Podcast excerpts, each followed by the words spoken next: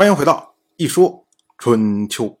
鲁国第十七任国君鲁申进入在位执政第三十三年，秦国的三帅百里氏、西西数、白秉乙，他们呢终于渡过了黄河，然后到了秦国的境内，那自然秦国就有人去接应他们，也有人呢把这个消息送给了秦国的国君秦人好。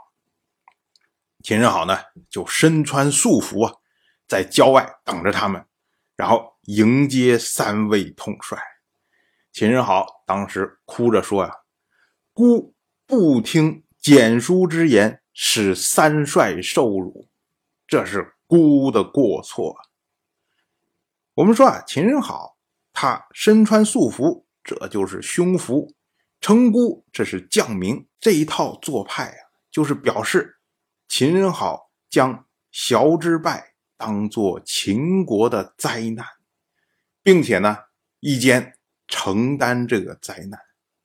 所以呢，秦人好他说啊，这一次战败都是孤的过错，大夫们又有什么罪啊？而且孤不会因为一次的罪过而掩盖往日的功勋呢。所以呢，他。不止没有降罪三帅，还继续重用百里氏。从这点来看呢，这个最开始那个谨慎的，然后能听人谏言的秦人好，好像又回来了。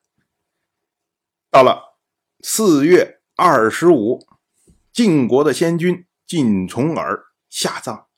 晋重耳是去年十二月去世。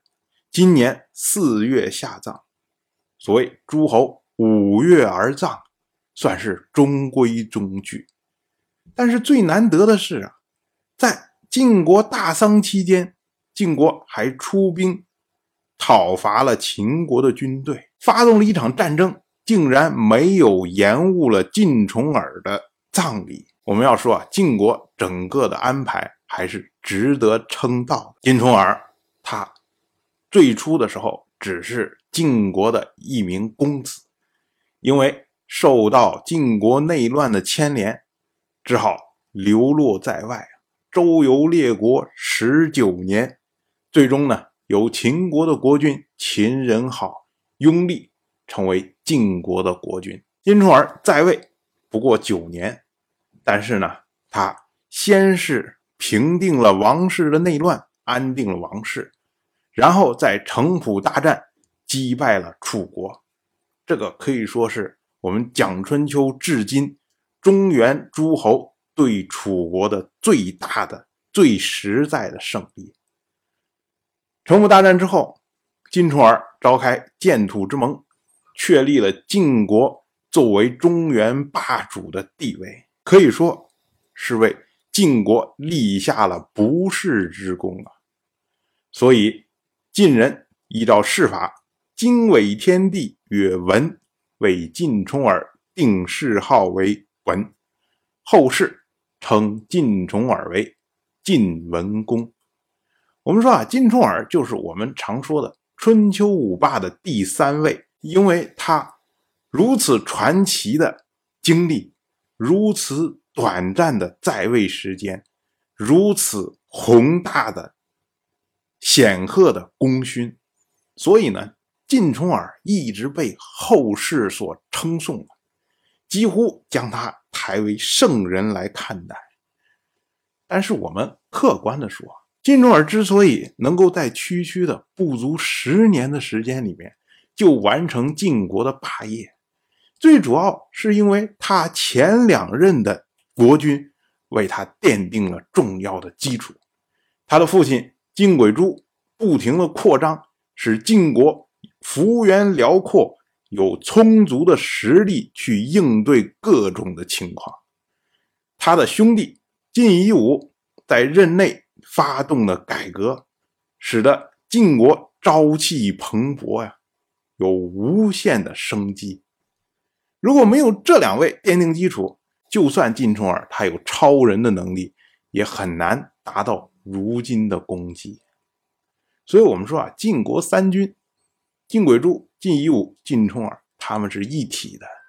最后呢，最光荣的是晋重耳，但是在幕后的那两位也是非常的重要。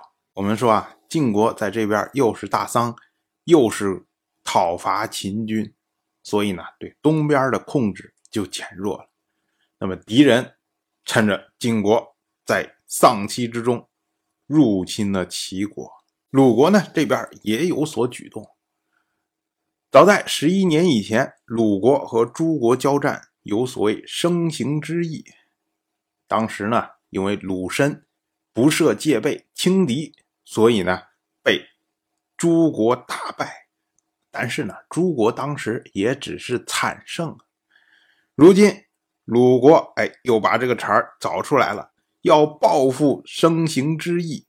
讨伐诸国，可是这一次是诸国没有戒备，那你想，肯定被鲁国打得溃不成军呐。结果鲁国轻易就占领了淄楼这么一个地方。当然，我就这么一说，您就那么一听。感谢您的耐心陪伴。如果您对《一说春秋》，这个节目感兴趣的话，请在微信中搜索公众号“一说春秋”，关注我。您不仅能得到《一说春秋》文字版的推送，还可以直接和我互动交流。我在那里等待您的真知灼见。